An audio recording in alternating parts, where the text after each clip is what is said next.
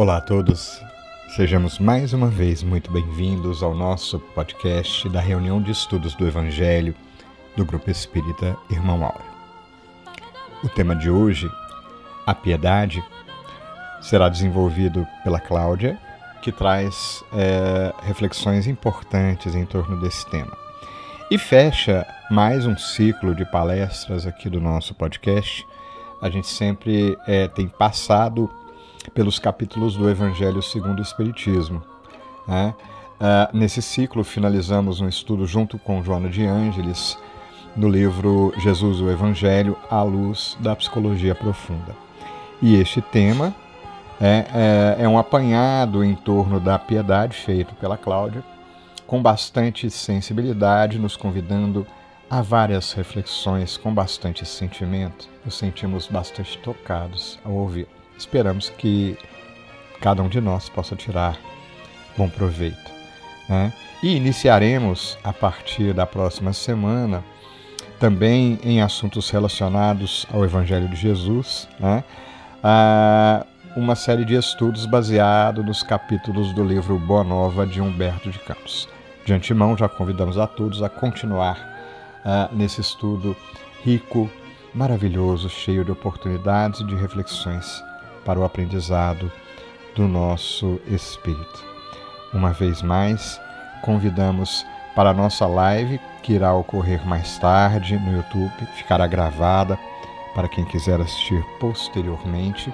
Né? A Cláudia vai estar lá junto comigo, com o Ítalo e com a Lana, a turminha de sempre aí, tá certo? Assim como sempre, nós iremos convidar você a se envolver da forma que quiser, da forma que se dispor. Nosso convite é, sobretudo, para que cada um de nós possa abrir o seu coração, descobrirmos em nós mesmos o que podemos contribuir, de que forma podemos ser mais úteis à vida e contribuir uh, em espalhar o bem da forma que nos dispormos, da forma que estiver ao nosso alcance. A gente está colocando no YouTube na tela as nossas redes sociais, então participe conosco. Existem várias formas que a vida nos convida a participar de todo esse movimento. No nosso momento de prece, ao final dos nossos trabalhos aqui, nos inspiraremos buscando a companhia de Alta de Souza, é, do livro Antologia dos Imortais, na terceira parte, o soneto Compaixão. Esperamos assim contar com a sua atenção, contar com a sua companhia nesses breves momentos e de coração bastante agradecido a você que nos acompanha, mais uma vez convidamos. Vamos ouvir?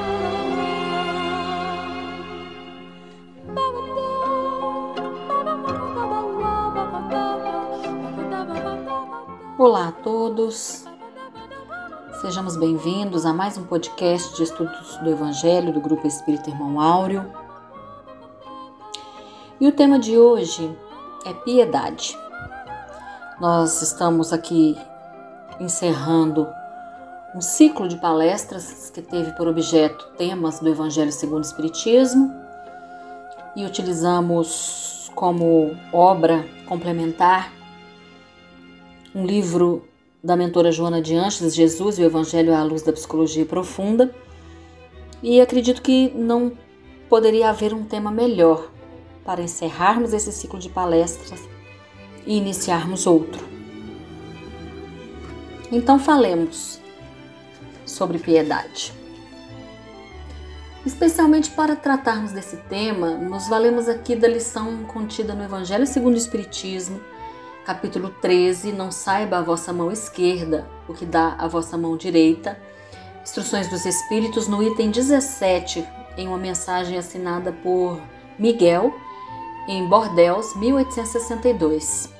E como eu já disse, valemos-nos também aqui da contribuição valiosa da mentora Joana de Ângeles no livro Jesus e o Evangelho à Luz da Psicologia Profunda, onde no capítulo 19 traz a sua contribuição para entendermos melhor tema tão importante. Vai nos dizer Joana de Ângeles, já no início desse capítulo 19, que Caracterizou todo o ministério de Jesus o sentimento de piedade, que demonstrou a sua humanidade acima de todos os homens. Ele se fez compassivo e misericordioso em todas as situações, a fim de melhor ajudar mesmo aqueles que desconheciam o milagre da compaixão. Para entendermos melhor esse sentimento, o da piedade, natural em Jesus, fluindo dele em direção a toda a humanidade, e difícil para nós que não raras vezes a desconhecemos, comecemos pela etimologia da palavra. No grego, a palavra é, para piedade é teusebeia, temente a Deus. Obviamente, então, inclui Deus, Teos, como objeto da devoção. Outras palavras gregas são traduzidas como piedade, piedoso e piedosamente, especialmente a palavra eusebeia, que significa devoção e piedade em seu significado original, que descreve a condição de ser pio, palavra latina para bondoso, devoto, cumpridor de deveres. Já no hebraico, a palavra para piedade é shenlah, derivada desta raiz primitiva chamal, que quer dizer poupar, ter piedade, ter compaixão de.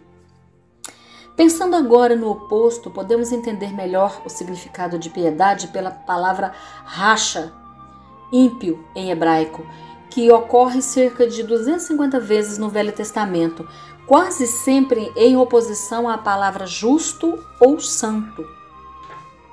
Ímpio no Evangelho é sempre aquele que se opõe a Deus e à sua vontade, geralmente por motivo de incredulidade e, portanto, não exprime qualquer tipo de devoção a Deus.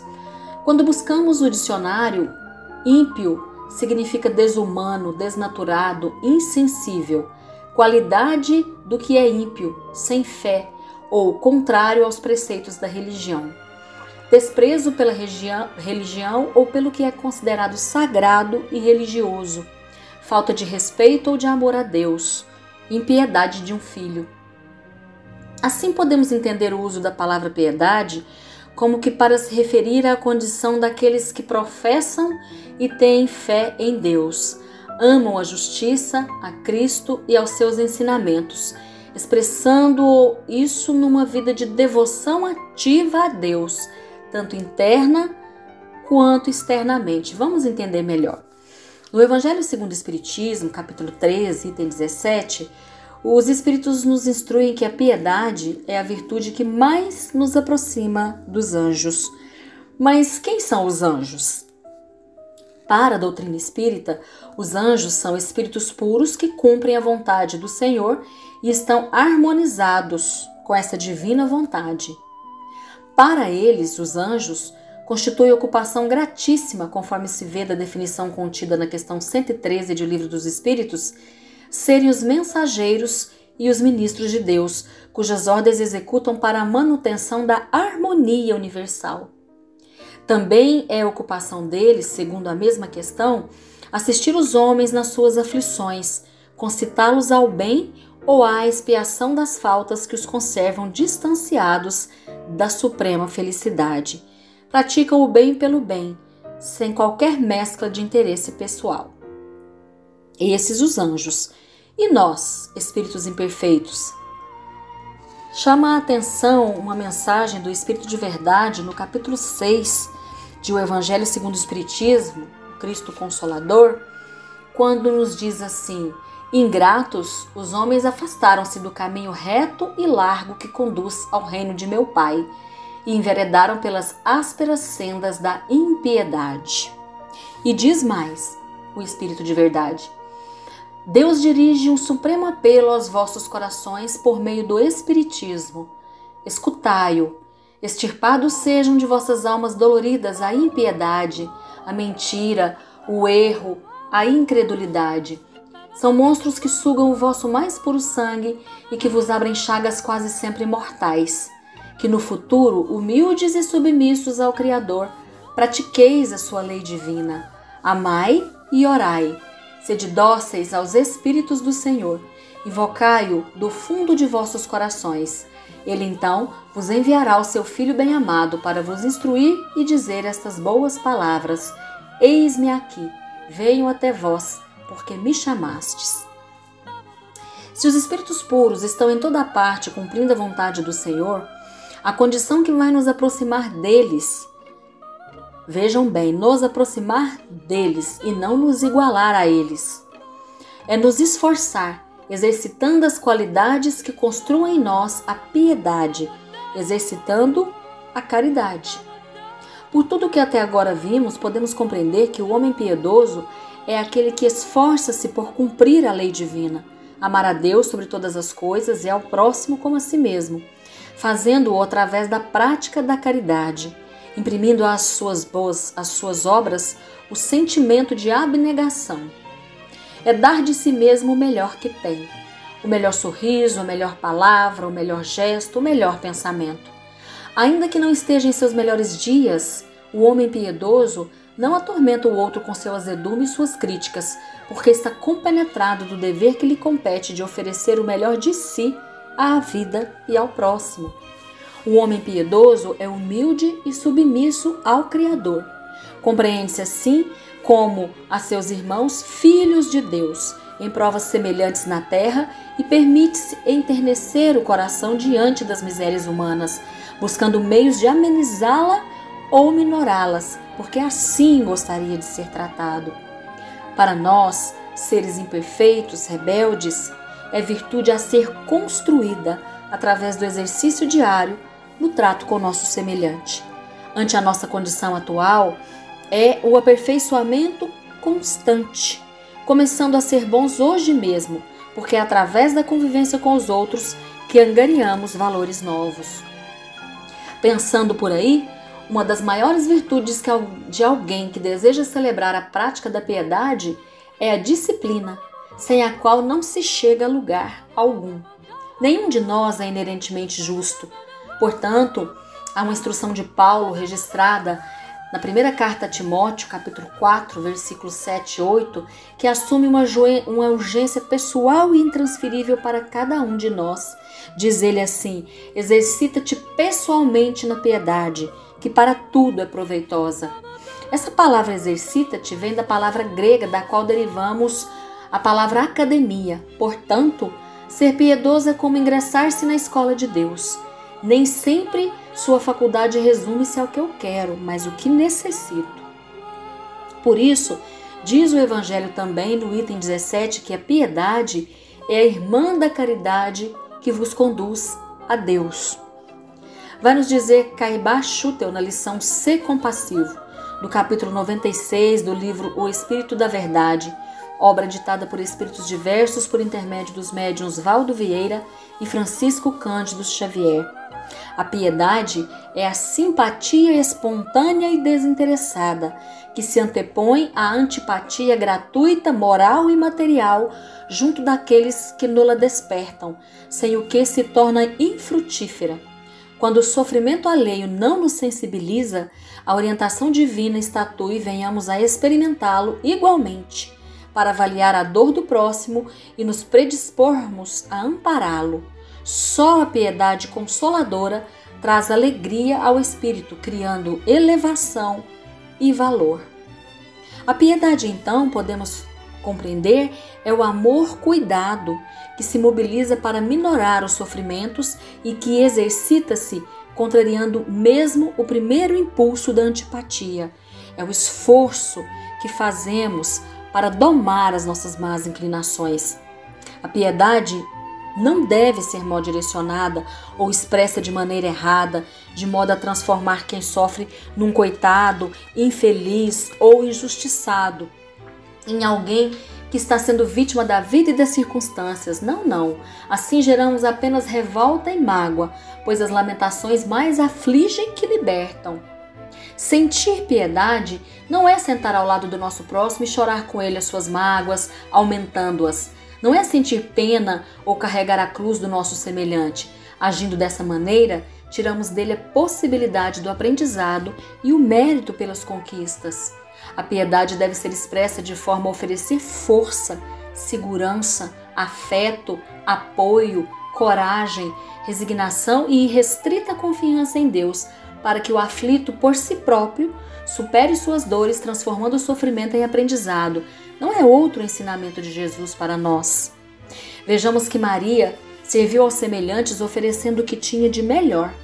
abdicou do filho amado, sacrificando o próprio coração ao vê-lo cumprir a sua missão, entregando-se na cruz do martírio. Rogou aos céus forças para não descumprir a lei divina. Jesus nos ofereceu o que tinha de melhor e nos oferece. Por piedade, escondeu sua própria grandeza para não nos humilhar e fez-se servos de todos, cumprindo os desígnios superiores, a vontade de Deus. Compadeceu-se de Zaqueu pelas aflições que vivia ante a posse do ouro. Compadeceu-se de Madalena pelos equívocos sentimentais que experimentava. Compadeceu-se de toda a humanidade ante o crime cometido diante da cruz. E vejamos que Maria de Magdala, tocada pelo amor do Cristo, sacrificou a sua beleza e juventude em prol dos leprosos, dando o que tinha de melhor em transportes de amor, engrandecendo-se também em amor. Zaqueu, tocado pela sensibilidade do divino amigo, tomado de amor, dedicou-se dali por diante a reparar os equívocos cometidos, ressarcindo ao próximo todo o mal causado, movimentando o amor para conseguir tal intento, agindo desinteressadamente pelo bem, em contentamento genuíno e contagiante. Joana de Ângeles fala-nos do óbolo da viúva a viúva no gasofilácio, ao oferecer sua moeda, não pensou em suas próprias dificuldades, mas deu o melhor de si em prol do todo. Joana de Ângeles, ao comentar o tema na obra já citada, especificamente a atitude da viúva pobre de recursos materiais, mas rica de espiritualidade, nos ensina que não há quem não possa se dispor ao mistério da piedade, porque esse sentimento pode ser, talvez, o mínimo que se possua quando se está carente, na desolação ou na miséria, significando o próprio sustento, mas que pode e deve ser repartido para auxiliar ou para glorificar a vida. A viúva da narração, nos diz Joana, não titubeou em doar quanto tinha, que era quase nada, mas a sua foi a dádiva mais expressiva, porquanto os outros haviam dado o que lhes não fazia falta, ou por ostentação, por orgulho, já que teriam mesmo que os deixar na terra quando a morte os convidasse ao retorno. Isso porque, à luz da psicologia profunda, ela compreendeu que também era ser humano, que fazia parte da comunidade, viúva, mas não extinta, que vibrava desejando que a sociedade se mantivesse nos níveis aceitáveis para tornar os relacionamentos interpessoais dignos, tornando-se necessária também a sua cota, por menor que fosse, então, ofereceu tudo o que tinha e complementa magistralmente a mentora. Estar vivo é participar do movimento humano, não obstacularizar a marcha do progresso, contribuir com seu quinhão, por mínimo que se apresente. O Espírito Emmanuel, na psicografia de Francisco Cândido Xavier, no livro Pão Nosso, no capítulo 107, comenta uma fala de Paulo registrada também na primeira carta a Timóteo, capítulo 6, versículo 6 mas é grande ganho a piedade com contentamento. O que será isso? Vai nos dizer Emmanuel em uma lição que nos chama a profundas reflexões quanto às nossas próprias atitudes. Nos sentimos enganadamente piedosos.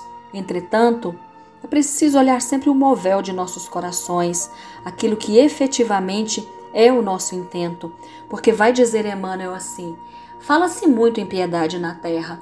Todavia, quando assinalamos referências a semelhante virtude, dificilmente discernimos entre compaixão e humilhação. Ajudo, mas esse homem é um viciado. Atenderei, entretanto, essa mulher é ignorante e má. Penalizo-me, contudo, esse irmão é ingrato e cruel. Compadeço-me, todavia trata-se de pessoa imprestável. Tais afirmativas são reiteradas a cada passo por lábios que se afirmam cristãos. Realmente, de maneira geral, só encontramos na terra essa compaixão de voz macia e mãos espinhosas. Deita mel e veneno, balsamiza feridas e dilacera-as, estende os braços e cobra dívidas de reconhecimento, socorre e espanca, ampara e desestimula, oferece boas palavras e lança réptos hostis, sacia a fome dos viajores da experiência com pães recheados de fel. A verdadeira piedade, no entanto, é filha legítima do amor. Não perde tempo na identificação do mal. Interessa-se excessivamente no bem para descurar-se dele em troca de ninharias e sabe que o minuto é precioso na economia da vida. E diz Emmanuel, continuando a sua reflexão, o Evangelho não nos fala dessa piedade mentirosa, cheia de ilusões e exigências. Quem revela energia suficiente para abraçar a vida cristã encontra recursos de auxiliar alegremente. Não se prende às teias da crítica destrutiva e sabe semear o bem, fortificar-lhe os germens, cultivar-lhe os rebentos e esperar-lhe a frutificação. Diz-nos Paulo que a piedade com contentamento é grande ganho para a alma e, em verdade, não sabemos de outra que nos possa trazer prosperidade ao coração. Saibamos então exercitar a piedade com contentamento, enchendo os corações cada dia com essa filha dileta do amor, irmã da caridade, aproximando-nos cada vez mais de Deus pela constância do exercício dessa virtude cristã. Para encerrarmos esse podcast, mas já convidando a todos para a live que se segue, onde poderemos enriquecer mais ainda as nossas questões sobre a piedade com a participação de todos, vamos terminar com uma fala de Áureo no livro Amar e Servir, intitulada Companheiros. Muitos almejariam como ideal da existência conviver exclusivamente, se tal fosse possível, com espíritos afins, irmanados nas mesmas faixas de sentimentos e preferências. Imaginam que isso lhes daria perfeito equilíbrio psicológico e permanente satisfação, sem entrechoques, animosidades e desavenças. Os que assim pensam ouvidam que a própria natureza multifária do universo e da vida constitui base fundamental para o progresso evolucionário de todos os seres em todos os quadrantes, na conformidade da divina lei do amor. A fraternidade é imperatível e inarredável da lei de cooperação, pela qual os mais velhos devem instruir os mais novos, os mais fortes devem conduzir os mais fracos e os mais sábios devem amparar os mais inscientes. E essa mensagem, Áureo conclui como eu gostaria aqui de concluir também, quando ele diz assim: Agradeçamos, portanto, ao Eterno Pai pela bênção das companhias que temos, especialmente pela dos benfeitores que nos atendem e nos honram, e nos esforcemos por seguir até o fim em nosso caminho, entesourando as riquezas da compreensão e do amor. E acrescento aqui, permitindo-nos nos banhar pelas águas benfazejas da piedade. Fiquemos todos em paz. E para nossa inspiração no momento de prece de hoje, buscamos o soneto de Alta de Souza, Compaixão. Modera a exaltação dos teus sentidos. Não te faças distante ou displicente Ouve as preces, as pragas e os gemidos da fornalha em que clama a luta ingente. Passa e fita os olhares doloridos que traduzem a dor de tanta gente, qual se avistasses corações queridos, rogando alívio à mágoa impenitente. Serve, socorre e ampara a criatura que vagueia a pedir de porta em porta, revolvendo as entranhas da amargura. Por ti mesmo, sebrando sem disfarce, liberta a luz do amor que te conforta e anseia por sair a derramar-se. Mestre amigo Jesus, ouvindo tantas orientações do teu Evangelho e ouvindo o convite da poetisa para que ouçamos também o nosso próprio coração, reconhecendo o impulso divino que temos em nós, deste amor que vibra em nosso âmago e que anseia por derramar-se Ajuda-nos, Mestre querido, a ouvir o apelo da vida para que nos amemos e para que busquemos o amor a todos que estão à nossa volta.